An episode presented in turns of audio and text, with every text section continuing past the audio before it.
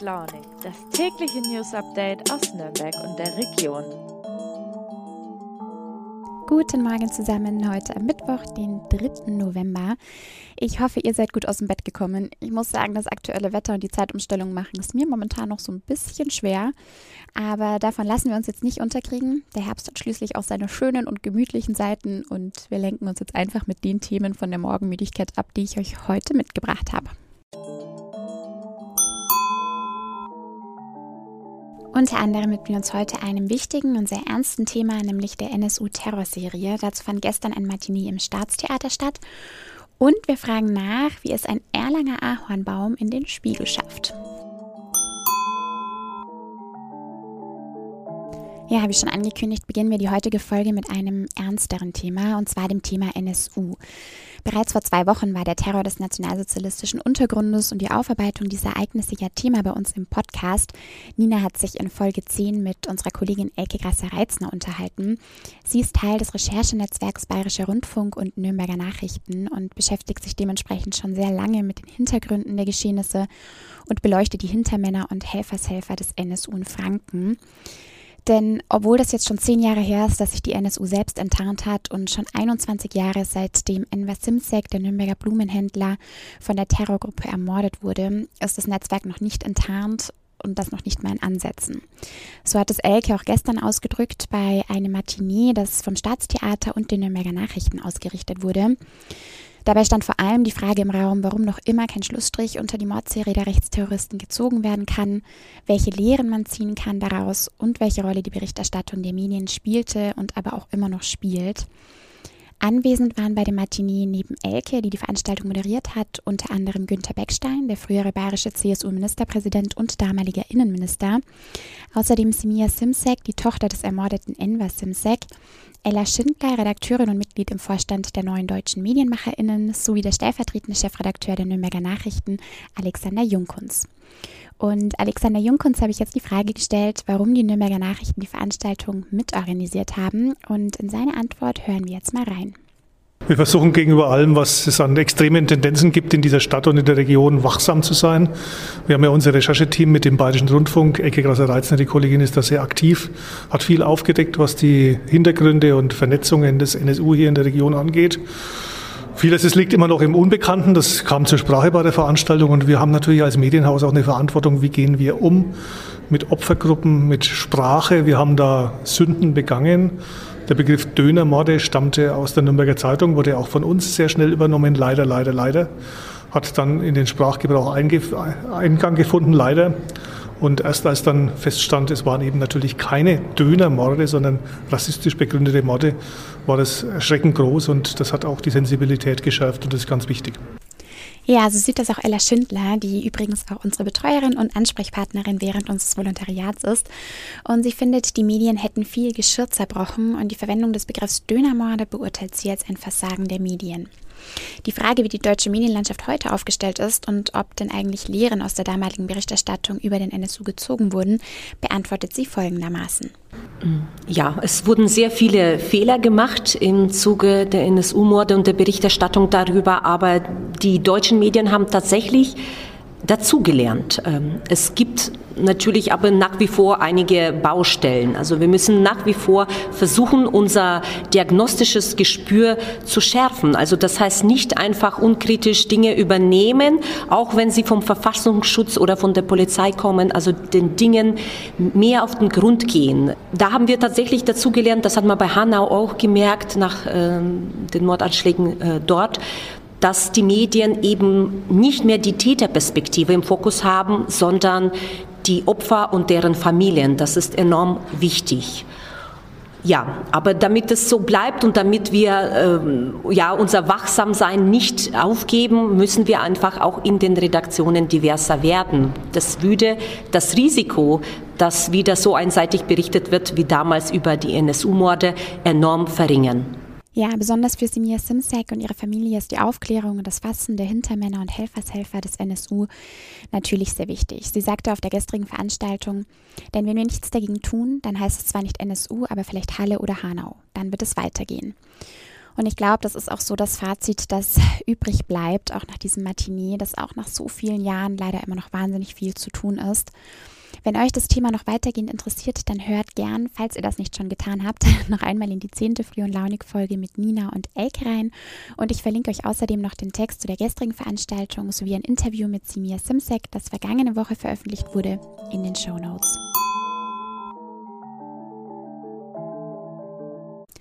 Und damit kommen wir schon zum letzten Thema der heutigen Folge. Zum Abschluss widmen wir uns einem Erlanger Ahornbaum.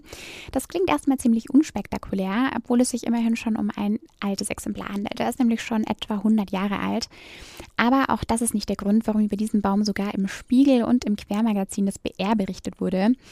Der Baum steht an einer Grundstücksgrenze und hat einen Nachbarschaftsstreit entfacht. Und worum es dabei geht und warum dieser Baumstreit offenbar sogar von überregionalem Interesse ist, das weiß meine Kollegin Sharon Cheffin aus der Erlanger Redaktion. Liebe Sharon, erzähl doch mal bitte, wie schafft es ein Erlanger Ahornbaum in die überregionale Berichterstattung und worum geht es bei dem Streit eigentlich genau? Ja, liebe Katja, das ist eine gute Frage. Genau die Frage, die habe ich mir eigentlich auch gestellt, als ich äh, den ersten Artikel im Spiegel gesehen habe. Ich glaube, es liegt zum einen daran, weil natürlich äh, das so repräsentativ steht für so Nachbarstreitigkeiten. Ähm, es sind zwei Parteien, der eine will das, der andere will das, äh, die kommen nicht zueinander, das Ganze eskaliert bisschen, die einen machen mobil, äh, der andere sagt gar nichts das hat schon mal so dieses, ähm, ja, dass man sich auch in anderen Orten und anderen Städten, dass man ähm, das sich gut vorstellen kann, weil es ja sicherlich da Ähnliches gibt. Dann kommt noch dazu, dass es auch da wieder um den Klassiker Natur und Baum geht. Naturschutz und, und Bäume sind ja äh, sehr wichtig und sind ja Gott sei Dank jetzt auch in der letzten Zeit wird die Bedeutung von Klimaschutz auch immer wichtiger. Das ist dann, denke ich, der andere Grund noch, weshalb das so, ähm, ja, so abgeht, so das Thema der Erlanger Ahornbaum. Und das Dritte ist dann auch, äh, ja, dass dieser Baum, also wirklich, wenn man sich das ansieht, ein sehr alter Baum ist und ein sehr großer Baum ist. Und äh, Erlangen als Stadt, die sich ja schon vor längerer Zeit den Klimanotstand auf die Fahnen geschrieben hat und den Klimaschutz, ist das ein Thema, was natürlich emotionalisiert und was womöglich aus diesen Gründen auch überregional hinaus dann Bedeutung findet. Genau, du hast gerade nochmal den Streit erwähnt. Äh, wie argumentieren denn die beiden Seiten?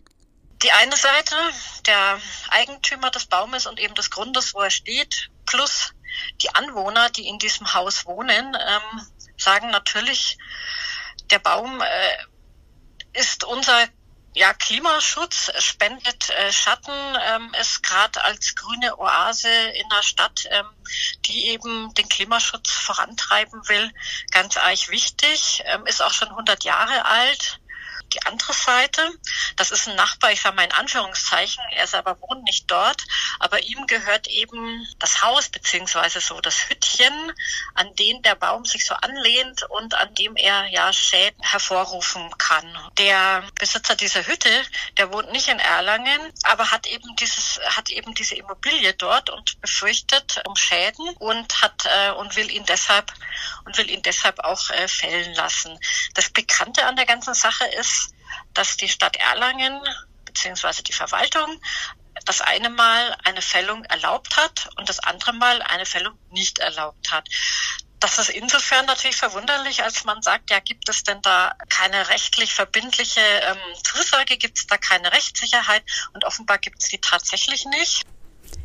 Ja, und die Baumschützer haben ja mittlerweile auch den Bund Naturschutz eingeschaltet. Was sagt der denn eigentlich dazu? Der Bund Naturschutz hat in seiner ersten Stellungnahme mir gegenüber gesagt, ja, also sie haben das prüfen lassen, auch von ihrem unabhängigen Baumgutachter. Und natürlich, klar, ähm, jeder Baum, den man bewahren kann, äh, ist natürlich super, aber nachdem es tatsächlich äh, zu Schäden an dem Gebäude kommen kann und Gefahr darstellen kann, nicht muss, aber kann, wäre es natürlich durchaus möglich, dass der Baum gefällt werden kann.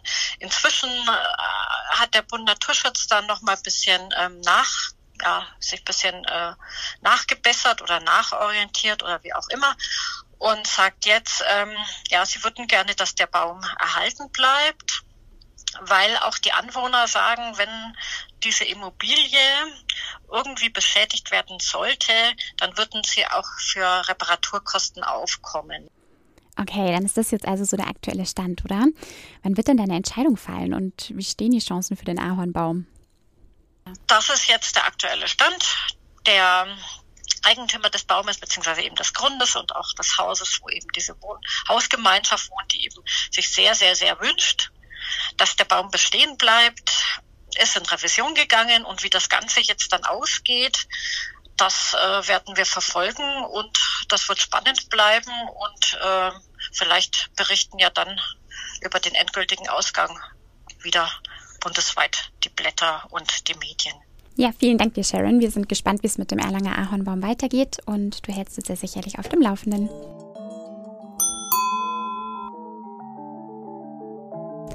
Ja, das Thema Bäume ist tatsächlich auch nicht nur in Erlangen ein emotionales, auch wenn es doch eher selten überregionale Wellen schlägt. Aber auch unsere Redaktion erreichen regelmäßig viele Leserbriefe zu diesem Thema und vor allem dann, wenn es um Fällungen geht.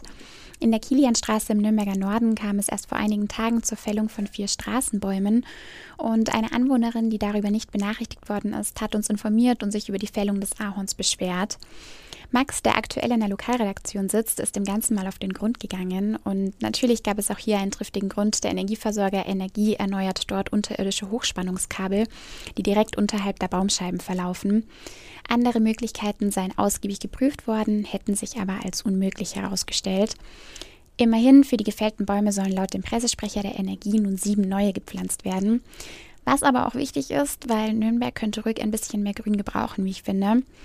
Für die fehlende Kommunikation gegenüber der Anwohnerin hat sich der Servicebetrieb öffentlicher Raum übrigens entschuldigt. Normalerweise werden die Anwohner darüber natürlich informiert. So, und mit diesen beiden sehr baumlastigen Themen verabschiede ich mich auch schon wieder für die heutige Folge und wünsche euch einen schönen, nicht allzu stressigen Mittwoch. Macht's gut. Ich hoffe, wir hören uns morgen wieder. Bis dann.